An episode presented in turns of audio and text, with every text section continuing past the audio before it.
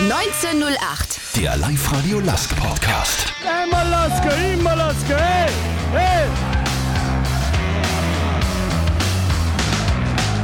Mit Wolfgang Müller. Servus, grüß euch, hallo, herzlich willkommen zum Live-Radio Lask Podcast 1908. Diese Folge präsentiert euch Zipfer, urtypischer Partner des Lask. Heute bei mir zu Gast. Er ist 21, macht bei uns die rechte Seite dicht, kommt aus Siegen, einer Stadt in NRW und hat einen relativ ungewöhnlichen Nebenjob. Herzlich willkommen, Jan Boller. Vielen Dank. Freut mich, dass ich dabei sein kann. Jan, was darf ich dir zum Trinken anbieten? Ein Zipfer-Urtyp, ein Drei, einen Radler oder ein alkoholfreies Helles beziehungsweise ein Wasser von BWT, still oder prickelnd? Da bleibe ich lieber beim prickelnden Wasser von BWT. Wunderbar, ich will mein Zipfer-Urtyp. Prost, Jan. Prost. Auch wenn du am Sonntag nicht ganz fit warst und darum hast zuschauen müssen, Halbzeit 0 zu 1 gegen die Admira, wir Tabellenletzter, dann die tolle zweite Halbzeit und Sprung nach oben in die obere Tabellenhälfte.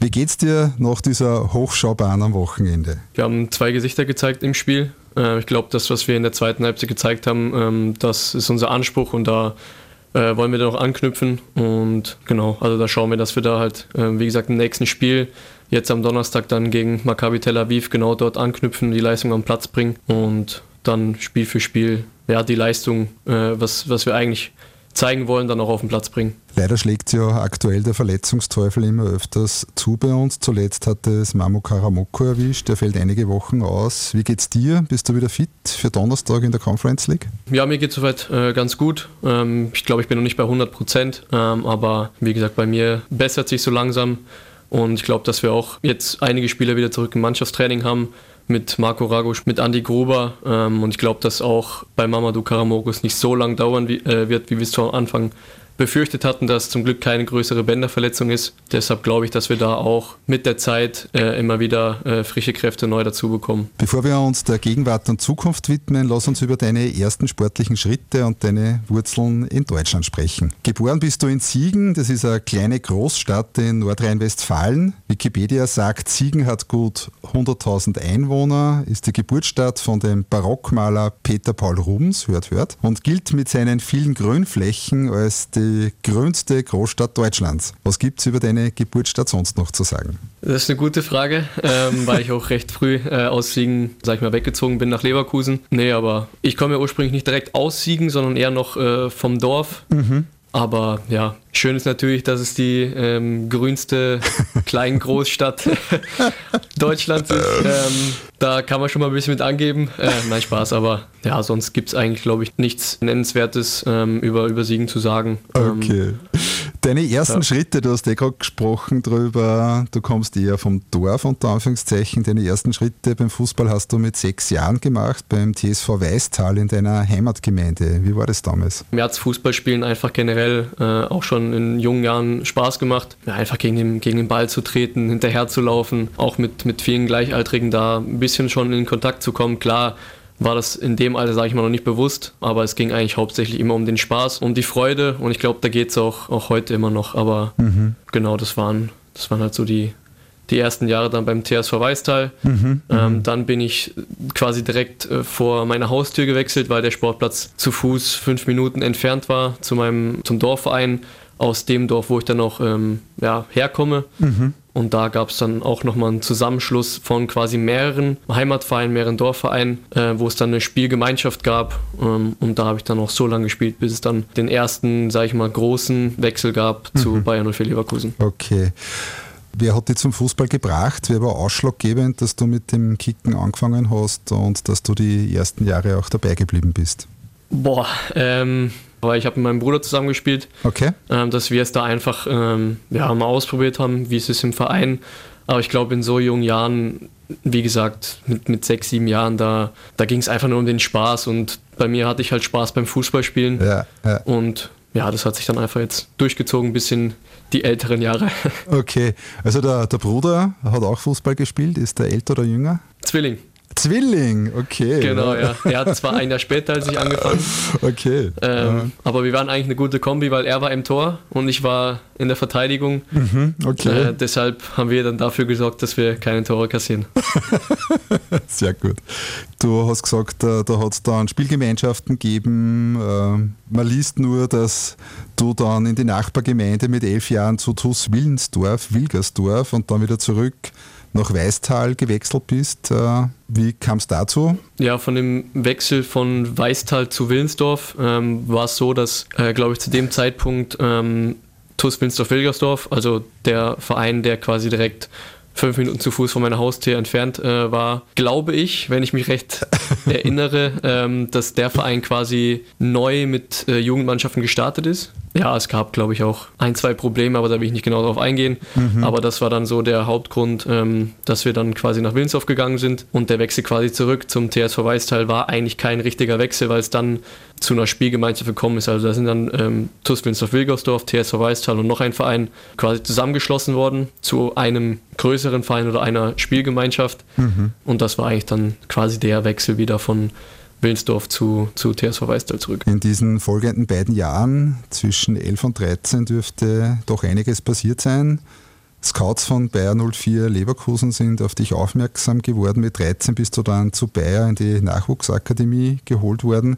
Wie war das damals, das Scouting und der Wechsel? Da muss ich noch hinzufügen, dass ich äh, noch in einer Auswahl gespielt habe von den ähm, besten, sag ich mal, jungen Spielern, jungen Talenten aus dem Kreis Siegen. Hm, okay. Ähm, da haben wir uns dann immer einmal in der Woche getroffen, noch extra zusätzlich trainiert und auch im Winter an Hallenturnieren teilgenommen, wo dann ähm, mehrere Auswahlen aus halt den ganzen umliegenden Kreisen, Städten ähm, ja, gegeneinander gespielt haben. Ähm, und in der Auswahl ähm, wurde ich dann von einem Scout von Leverkusen entdeckt, der auch aus der Gegend kommt, ähm, aus, aus der ich komme, mit dem ich auch heute noch ähm, gut in Kontakt bin. Da trifft man sich schon mal ab und zu, wenn man dann nochmal in der Heimat ist, was nicht so oft der Fall ist, aber so kam das dann, dass ich halt äh, mal ein Probetraining bei Leverkusen gemacht habe so ist dann auch der Wechsel zustande gekommen. Ja, und der Wechsel hat sicher vieles verändert, vieles geändert. Äh, mit 13 Jahren plötzlich eine Autostunde oder drei Bahnstunden entfernt von zu Hause. Genau, ja. Das war schon, sage ich mal,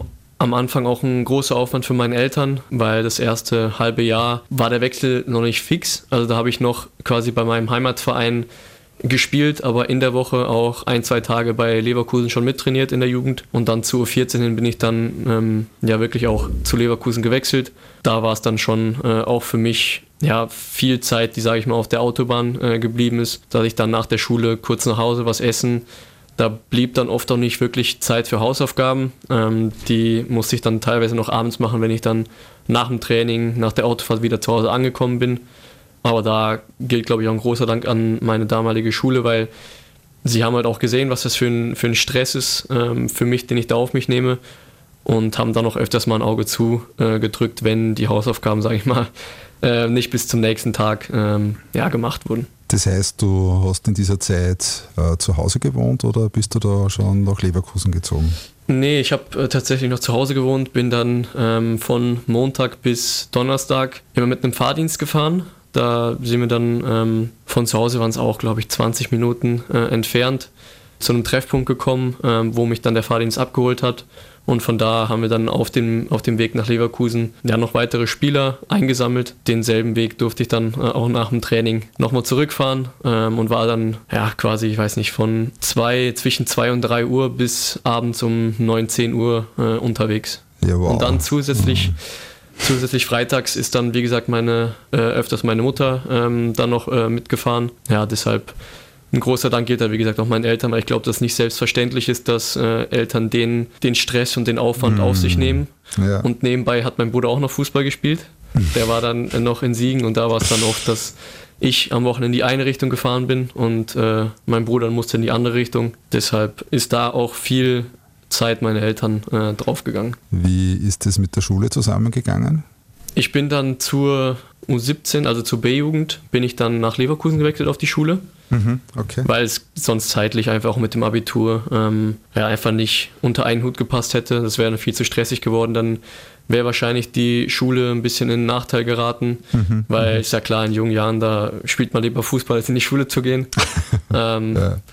Und da ähm, war dann die, die beste Lösung, dass ich dann ähm, ja, nach Leverkusen ziehe mhm. und dort halt auch zur Schule gehe. Leverkusen hat ja seit dem 2000er Jahr ein recht umfassendes Nachwuchsleistungszentrum mit dem Namen Kurte Kotten. Es geht von Richtig. der U10 bis zur U19, habe ich nachgelesen. Wie darf man sich das als Außenstehender vorstellen? Wie läuft es bei Bayer Leverkusen in der Nachwuchsakademie ab? Die ganz jungen Jahre, die kenne ich leider noch nicht. Also von der U10 bis zur U12, in U13 durfte ich schon mal so ein bisschen mit reinschnuppern. Ähm, habe dann eigentlich auch ein halbes Jahr quasi nur trainiert und auch meine ersten Spiele schon gemacht. Aber grundsätzlich läuft es, glaube ich, auch ähm, genau wie da ab, dass ja die ganzen Jahrgänge unterteilt sind in halt U10, U11, U12 bis bis rauf zu U19, wobei dann die U17 und U19 zwei Jahrgänge schon zusammengemischt werden. Aber dass es da einfach, wie gesagt, einen Trainer ähm, pro Mannschaft gibt und die ganzen Mannschaften dann auch ihre eigene Kabine haben. Wobei man natürlich auch die Trainingszeiten dann ein bisschen aufeinander abstimmen muss, weil es natürlich auch nicht für jede Mannschaft äh, einen Trainingsplatz gibt. Aber ich glaube grundsätzlich, dass da äh, nicht groß anders ähm, abläuft als, sage ich mal, in einem Nachwuchsleistungszentrum ähm, jetzt wie hier in Linz. Okay, von der Dimension her aber wahrscheinlich etwas größer, oder? Ja, das, das glaube ich schon.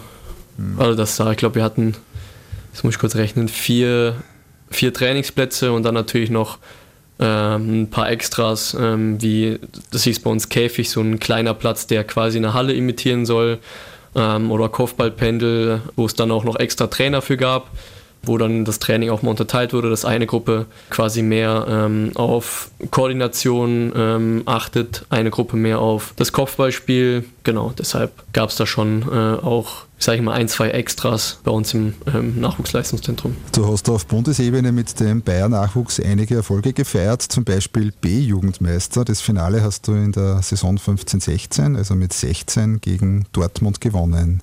Wie ist deine Erinnerung an damals? Ja, auf jeden Fall sehr schön, weil ich glaube, das ist in der Jugend ein sehr, sehr schönes Gefühl, wenn man dann noch als Jungjahrgang, ich war zu dem Zeitpunkt noch, weil ich ja gesagt hatte, dass U17 und 19, also B- und A-Jugend, ähm, dass da zwei Jahrgänge zusammenspielen und ich durfte als Jungjahrgang quasi schon bei den in der Älteren mitspielen, habe mich da auch als ähm, ja, Stammspieler ähm, integriert und von daher ist es natürlich ein sehr schönes Gefühl, wenn man dann über die Saison ähm, schon quasi darauf hinarbeitet, quasi das, das Saisonfinale dann äh, noch mitzuerleben und dann auch erfolgreich zu gestalten. Ähm, wenn ich so sagen darf, es war ein geiles Gefühl. ähm, das war auf jeden Fall schon, schon, schon sehr positiv. Hat es äh, in dieser Nachwuchszeit von 13 bis 19 ja doch immerhin sechs Jahre gedauert. Hat es da schwierige Phasen für dich gegeben als Nachwuchsspieler? Persönlich aus Fußballerich bezogen eigentlich nicht. Nicht sportlich gesehen ist halt schon, dass man da Familie und Freunde, sage ich mal, ein Stück weit auch hinter sich lassen muss, weil man natürlich dann auch von zu Hause wegzieht und die Freunde, mit denen man dann ähm, am Wochenende, sage ich mal, sich öfters schon mal getroffen hat, ähm, was dann recht schwierig wird, weil man dann oft äh, zu Spielen unterwegs ist, da dann auch den ganzen Tag, sage ich mal, nicht zu Hause ist. Es ist, glaube ich, schon das, was man schon als, ich will jetzt nicht sagen negativ, aber was ähm, ja einem dann schon quasi ein bisschen genommen wird und die, die Freiheit, die man dann, sage ich mal, als, als Jugendlicher, äh, der jetzt nicht, sage ich mal, in einem Nachwuchsleistungszentrum gespielt hat, die man dann da einfach nicht mehr so hat. Deshalb, aber ich nehme aus der Zeit eigentlich nur das Positive mit, weil man natürlich auch ähm, dann in Leverkusen oder in irgendeinem Leistungszentrum, in dem man dann spielt und außerhalb auch neue Freunde findet, neue Mannschaftskollegen hat. Ähm, deshalb, aber wie gesagt, ich nehme hier eigentlich nur das Positive raus mit. Mhm. Gleich reden wir mit Jan Boller über weitere spannende Themen, die uns brennend interessieren, so zum Beispiel das deutsche Nachwuchsnationalteam Start beim LASK, deine Pläne in Linz und natürlich dein außergewöhnlicher Nebenerwerb. Als Partner des LASK interessiert uns nicht nur, wer gewonnen hat, denn wir sind LASK, genau wie du. Urtypisch Zipfer. International warst du für die deutschen Nachwuchsteams, ich glaube, 25 Mal im Einsatz. Ein Highlight war sicher die U17 EM, wo du eine tragende Rolle bis zum Halbfinale gegen Spanien innehattest. Ja, genau. Das waren äh, oder sind auch so Erfahrungen, die einem keiner äh, nehmen kann, die, glaube ich, auch schön sind als, als Jugendlicher, wenn man da das Land schon ähm, vertreten kann. Gerade auch bei so großen Turnieren wie der Europameisterschaft in Kroatien oder auch der WM in Indien. Das sind halt einfach, wie gesagt, Erfahrungen, die einem keiner nehmen kann, die schön sind. Und da freut es mich natürlich, dass ich die auch alle so, alle so miterleben durfte. Jan, hast du noch Kontakt zu den Jungs im Nationalteam von damals? Eher selten. Ähm, zu ein, zwei äh, Spielern habe ich schon öfters äh, noch Kontakt und da verfolge ich auch schon ein bisschen, wer, welchen Weg geht und wie er ihn geht. Und da freut es mich auch für die Spieler, die quasi schon den Sprung in die deutsche Bundesliga oder zweite Liga geschafft haben, die bei ihren Vereinen auch den Durchbruch geschafft haben. Ähm, da freut es mich für die, aber ich bin eher selten noch mit, mit mhm. den Jungs im Kontakt, eher dann schon mit den Jungs aus Leverkusen. 2019 dann einige Dinge, die sich geändert haben in deinem Leben. Es ist Schlag auf Schlag gegangen. Zuerst der Profivertrag bei Bayer Leverkusen, Einberufung in den Profikader und dann plötzlich der Wechsel nach Linz. Wie waren diese außergewöhnlichen Monate von damals im Rückblick? 2019 war schon sehr ereignisreich. Angefangen mit dem ähm, Profivertrag für Leverkusen. Äh, das hat mich natürlich unnormal gefreut, weil es ist einfach das, worauf man die Jahre als Jugendlicher äh, hinarbeitet und das ist quasi der ja, das, das Erfolgserlebnis ähm, dafür, was man die Jahre auf sich genommen hat. Und da freut es mich natürlich, dass ich ähm, den Schritt oder den, den nächsten Schritt gehen konnte bei Leverkusen. Durfte dann auch das, das ganze halbe Jahr bis quasi zum Wechsel bei den Profis mittrainieren. Habe in der U19 noch äh, Spielpraxis dann gesammelt. Aber das sind natürlich schon Erfahrungen auch und Schritte in, im, im Leben seiner Karriere, die sehr wichtig sind, äh, weil man da die ersten Erfahrungen und ähm, Eindrücke aus dem Leben von wirklichen Profis. Ich meine, wir galten da quasi schon als ja, jungen Profis würde ich nicht sagen, aber man hat schon viel auf sich genommen, aber der Unterschied zwischen Jugend und Lizenzbereich ist natürlich schon mhm. sehr enorm. Vor allem, wenn der Sprung direkt aus der Jugend kommt und nicht über eine zweite Mannschaft oder eine U23. Die wurde ja in Leverkusen ähm, ein paar Jahre davor abgeschaffen. Mhm. Ähm, aber da hat es mich natürlich sehr gefreut, ähm, dass ich den Schritt gehen durfte, die Möglichkeit bekommen habe und äh, bis zum Wechsel dann auch sehr, sehr oft oder eigentlich nur, wenn es irgendwie hingehauen hat mit den Spielen äh, aus der U19, ja, dabei sein durfte. Dann der Schritt nach Linz zum LASK. Was hat den Ausschlag gegeben, knapp 1000 Kilometer entfernt von zu Hause? Ich glaube, ausschlaggebend war, dass ähm, für junge Spieler es wichtig ist, einfach äh, Spielpraxis zu sammeln. Und da war es bei Leverkusen halt nicht der Fall äh, oder wäre es nicht der Fall gewesen, weil wenn du Benders vor dir hast, Dragovic, Jonathan Tah, wenn du die alle vor dir hast, dann wird es halt schwer, dass du da überhaupt mal, eine, ja, sag ich mal, nur die Chance bekommst, sich zu präsentieren. Und da war es für mich dann wichtig, dass ich nicht äh, sage, okay, ich bin jetzt äh, Spieler von Leverkusen, aber bin nie im Kader und trainiere nur, weil sich weiterentwickeln, das schafft man eigentlich nur oder nur häufig, selten der Fall, dass es andersrum ist, aber wenn du Spielpraxis hast, weil im Spiel sind Situationen, die kannst du im Training einfach nicht nachstellen. Mhm. Und da war es dann äh, für mich wichtig, halt die Spielpraxis ähm, ja irgendwo ähm, zu bekommen. Und da war es dann halt, dass ähm, über meinen Berater und die beiden Vereine ähm, es zu dem Wechsel ähm, zum Lars gekommen ist, wobei ich dann für den Anfang zu den FC Juniors kooperiert worden bin, ja. was dann aber auch, glaube ich, schon ähm, gut war, mhm. weil ich da halt, wie gesagt, ähm, auf die Spielpraxis äh, gekommen bin. Auch wenn du aus der grünsten Großstadt Deutschlands, haben wir ja vorher schon gesagt, kommst, in Nordrhein-Westfalen sind ja Industrie, Hochöfen und Schlotte nicht unbekannt. Wie war dein Start in unserer Stallstadt? Tatsächlich gar nicht so schwer, weil ich schon äh, einen Spieler, den André Kosmolinski aus, ähm, aus den Jugendjahren äh, in der Nationalmannschaft kannte und dann ähm, auch gegen ihn gespielt habe. Ich bei Leverkusen, er bei Schalke, von daher kannte ich ihn und deshalb war es auch für mich gar nicht so schwer, mich ähm, ja, quasi hier einzuleben. Habe dann auch recht schnell ähm, neue Freunde in der, in der Mannschaft gefunden. Deshalb war mein Start äh, hier in Linz eigentlich gar nicht, gar nicht so schwer. Hat es am Anfang sowas wie Heimweh gegeben? Eigentlich nicht, ähm, weil ich davor ja auch schon äh, vier Jahre äh, von zu Hause weggelebt habe, auch wenn es da nur 100 Kilometer waren und äh, nicht 6, 650. Ähm, aber im Grunde genommen konnte ich mich da schon, sage ich mal, ein bisschen daran gewöhnen, von zu Hause wegzuleben. Aber natürlich freut man, freut man sich immer wieder, wenn man dann, sei es nur für ein paar Tage oder auch ein paar Wochen, ja, mal zu Hause ist, wieder mit der Familie die Zeit ähm, genießen kann. Genau, aber Heimweh gab es eigentlich so nicht wirklich, weil natürlich auch durch den Fußball der Tag dann auch ein bisschen geplant ist, äh, durchgeplant ist. Mhm. Von daher. Was du gerade gesagt hast, äh, hin und wieder zurück zur Familie. Zwillingsgeschwister haben ja grundsätzlich äh, im Regelfall ein sehr intensives Verhältnis zueinander. Spielt der Zwillingsbruder noch und äh, hast viel Kontakt zu ihm? Ja, natürlich habe ich viel Kontakt zu ihm. Äh, er war jetzt auch ähm, in der letzten Woche mit seiner Freundin nochmal hier. Aber natürlich sind wir da schon äh, öfters in Kontakt, schreiben öfters, telefonieren auch schon mal.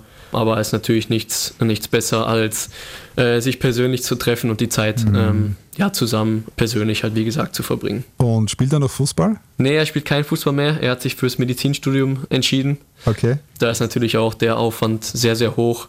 Deshalb wäre es dann bei ihm äh, sportlich ja, einfach viel zu stressig dann auch geworden. Mhm. Zurück zu Linz. Du bist ja inzwischen zwei Jahre in Linz. Was hast du von der Stadt und von Oberösterreich, von unserem Bundesland schon kennengelernt und was gefällt dir hier? Das ist eine gute Frage von Linz. Was habe ich da kennengelernt? Halt die Innenstadt, äh, die Donau und sonst die Plus City in Pasching. ja, den Trainingsplatz natürlich. Okay verstärkt mit dem Fußball äh, dich beschäftigt, logischerweise, und sonst rundherum noch nicht allzu viel äh, dir angeschaut. Äh, deine erste Zeit hast du ja Spielpraxis beim Kooperationsclub OE Juniors gesammelt. Wie waren diese beiden Saisonen in der zweiten Liga? Ich glaube, für den Start waren sie ganz gut, äh, auch wenn ich mir vielleicht ein bisschen ähm, mehr, sage ich mal, am Anfang erhofft hätte. Mhm. Ähm, aber wie gesagt, für mich war es wichtig, dass ich da auf äh, Spielzeit komme und äh, das war auch der Fall. Und dass es dann natürlich so läuft wie im letzten halben Jahr, ist natürlich dann sehr erfreulich und hat mich äh, auch sehr positiv gestimmt, ähm, sage ich mal dann auch weiter den Weg hier in Österreich zu gehen. Und ich glaube auch, dass ich mich da ähm, im letzten halben Jahr besonders ähm, sehr, sehr gut auch für den LASK qualifizieren konnte. Mhm. Und freue mich dann natürlich auch, dass der Schritt dann zum LASK auch äh, im Sommer funktioniert hat und ich dann jetzt auch auf meine ersten Einsätze gekommen bin. Deine erste Partie beim LASK, ähm, wie war es für die Schwarz-Weißen endlich aufzulaufen, auch wenn es nur ein Kurzeinsatz war? Ja, es war natürlich sehr schön, weil das natürlich halt der erste Einsatz war, der erste Einsatz für einen Verein, der in den letzten Jahren sich sehr viel aufgebaut hat und jetzt das dritte Mal auch hintereinander europäisch vertreten ist, dann für den Verein auch das erste Spiel zu machen, was ja eigentlich dann der Start, sage ich mal, in eine sehr positive Zeit für mich war, die natürlich jetzt hoffentlich noch genauso weitergeht mit ähm, vielen, vielen Höhepunkten. Das war natürlich schön, dass ich da dann meine ersten Minuten bekommen habe. International hast du dann gleich gegen Helsinki ein Ausrufezeichen gesetzt, Vorlage mit dem Freistoß zum Führungstreffer. Ja, genau. Äh, vorher durfte ich ja noch gegen St. Johnston auch schon äh, die Erfahrung international sammeln habe dann dazu auch erstmal, ähm, sage ich mal, meine Zeit gebraucht, um mich reinzufinden. Ähm, aber glaube, dass ich auch von der Mannschaft da ähm, gut unterstützt wurde. Und dann gegen Helsinki ist natürlich schön, ähm, dass mein Freistoß dann zur Vorlage für, für ähm, Dario geführt hat. Aber grundsätzlich äh, ist für mich egal, wer die Tore schießt. Hauptsache, wir bringen unsere Leistung auf den Platz und äh, gewinnen das Spiel. Und wie gesagt, es freut mich natürlich, dass ich dann mit dem Freistoß mhm. äh, der Mannschaft und auch dem Dario äh, ein Geschenk machen konnte. Auch wenn die Zuschauerzahlen nicht mit der deutschen Bundesliga vergleichbar sind, schon ein wenig die schwarz-weiße Fankurve genießen können? Ja, auf jeden Fall. Ähm, ich glaube, gerade auch, dass das Stadion in Pasching perfekt ist, ähm, dass es, wenn es voll ist und die Fans einen anpeitschen, ähm, dann gibt uns das, glaube ich, nochmal einen extra Schub, ähm, auch wenn es vielleicht mal nicht läuft, dass wenn die Fans dann positiv hinter uns stehen, uns immer weiter anpeitschen, weil sie einfach wissen, was wir für eine Qualität haben. Und wenn es mal nicht läuft, dann ist, glaube ich, umso wichtiger, dass die Fans auch hinter uns stehen und ja, uns da, wie gesagt, voll unterstützen. Du sprichst das gerade an, die Lastkurve ist ja bekannt dafür, die Spieler zu Siegen zu peitschen, nach vorne zu treiben. Was darf sich die Kurve im heurigen Jahr von dir erwarten? Ja, ich hoffe äh, noch, noch viele Einsätze, aber wie gesagt, mir geht es um die Mannschaft, dass wir jetzt da aus der Situation, in der wir stecken, ähm, rauskommen. Schritt für Schritt. Ähm, jetzt es los mit Maccabi Tel Aviv und dann mit Salzburg. Ich glaube, dass Salzburg ähm, auch eine sehr, sehr interessante Herausforderung für uns wird. Aber ich glaube schon, dass wenn wir alle an einem Strang ziehen, dass wir uns da gemeinsam befreien können. Und das ist auch unser Anspruch. Ja, dass wir wieder den Lask auf den Platz bringen, der jetzt gegen Admira in der zweiten Halbzeit am Platz stand. Und so wollen wir uns gemeinsam dann mit den, mit den Fans im Rücken äh, aus der Situation befreien. Jan, ihr, das heißt der Verein und du habt den Vertrag bis 2023 verlängert. Schaut aus jetziger Sicht noch am längeren Aufenthalt in Linz aus? Ja, im Fußball ist, glaube ich, alles möglich. Äh, wie es dann jetzt nach, nach den zwei Jahren aussieht, kann ich jetzt noch nicht sagen. Es hängt natürlich auch von, von meiner Entwicklung ab, wie ich mich äh, noch in den weiteren anderthalb Jahren jetzt präsentiere. Aber wie gesagt, im Fußball ist alles möglich. Da will ich jetzt noch äh, nichts irgendwie vorwegnehmen, mhm. ähm, weil ich mich jetzt dann auch nur erstmal auf die Saison konzentriere und dann werden wir weitersehen. Deine Ziele mit dem LASK? Die mittelfristigen? Ja, natürlich jetzt, dass wir die Saison positiv gestalten, dass wir aus der Phase, in der wir uns jetzt gerade befinden, erstmal rauskommen. Das ist, glaube ich, äh, die, die höchste Priorität, die wir uns jetzt setzen, ähm, dass wir jetzt Spiel für Spiel nach vorne schauen, unsere Leistung auf den Platz bringen und dann, ähm, wie gesagt, aus der Situation, in der wir uns jetzt befinden, wo alles noch recht eng ist, glaube vom weiß ich, dritten bis zum letzten Platz sind es vier Punkte, äh, dass wir uns da ja schon quasi wieder den Lask, der die letzten Jahre sich so viel erarbeitet hat, dass wir das auch wieder zeigen und uns dann äh, den Ansprüchen, Ansprüchen, die wir uns selber gesetzt haben, die wir haben, wieder gerecht werden. Jan, gibt es im Fußball ein Ding, das du unbedingt noch erreichen willst, aus deinem Traum, den du dir im Fußball noch erfüllen möchtest? Ich glaube, als kleiner Junge träumt man immer von Champions League, Europa League, Bundesliga. Ich glaube, dass das schon noch ein Ziel von mir immer war, in der deutschen Bundesliga zu spielen. Und das ist natürlich schon weiterhin noch mein Ziel. Aber wie gesagt, jetzt gilt erstmal voller Fokus äh, auf den LASK. Mhm. Und was dann noch kommt, ja, das, das werden wir sehen. Mhm. Ähm, ja. Aber wie gesagt, es gilt jetzt erstmal voller Fokus auf den LASK und auch mit international äh, war auch ein Traum, ob es jetzt Champions League, Europa League oder jetzt Conference League ist international ist international, ist immer eine komplett andere Bühne, auf der man sich präsentieren kann. Wie gesagt, da gilt jetzt bis zum Winter auf jeden Fall erstmal voller Fokus und dann werden wir die Winterpause gut genießen und gut nutzen zur Regeneration und dann im Frühjahr wieder voll angreifen. Damit wir noch dein kleines Geheimnis mit dem Nebenjob unter Anführungszeichen lüften, hat ja auch was mit Füßen, aber nichts mit Bällen zu tun. Genau, ja. Also, ja, ich customize äh, Schuhe da ist dann auch äh, völlig egal, was quasi auf den Schuh kommt. Mein bevorzugter Lieblingsschuh ist der Air Force von Nike, aber im Grunde genommen ist eigentlich jeder Schuh möglich zu bemalen. Genau, das ist mein etwas außergewöhnlicheres Hobby. Du bist da in der Lockdown-Phase in der ersten draufgekommen mit deiner Freundin, habe ich gelesen, oder? Genau, ja, wir haben da äh, ein bisschen auf Instagram ein bisschen umgeschaut, hatten uns dann vielleicht überlegt, es äh, selber schon mal ähm, zu bestellen, einen Schuh. Aber da war uns der Preis einfach zu hoch, weil es doch recht viele auch gibt, die das machen, ähm, die dann auch einen etwas höheren Preis ansetzen dafür. Und da haben wir uns gesagt, okay, komm, probieren wir es selber mal aus, weil mir das Malen oder Kunst in der Schule auch schon immer mhm. mehr Spaß gemacht hat. Und da haben wir uns dann gedacht, okay, dann probieren wir es mal aus, haben uns einen Entwurf gemacht, der uns beiden gefallen hat. Ja, genau so ist dann gekommen, dass dann auch die Familie davon begeistert war und auch andere Designs ähm, quasi von mir auf den Schuh gemalt haben wollte. Und so kam es dann, dass wir uns gedacht haben, okay, komm, könntest dann auch mal ein bisschen im Social Media ähm, mhm. verbreiten oder teilen. Und so kam es dann halt auch, dass, äh, wie gesagt, Freunde, Familie und auch Dritte ähm, darauf aufmerksam geworden sind. Das wäre dann meine dritte Frage dazu gewesen. Wo und wie kann man bei dir die künstlerisch verzierten Schuhe kaufen? Webshop, Instagram?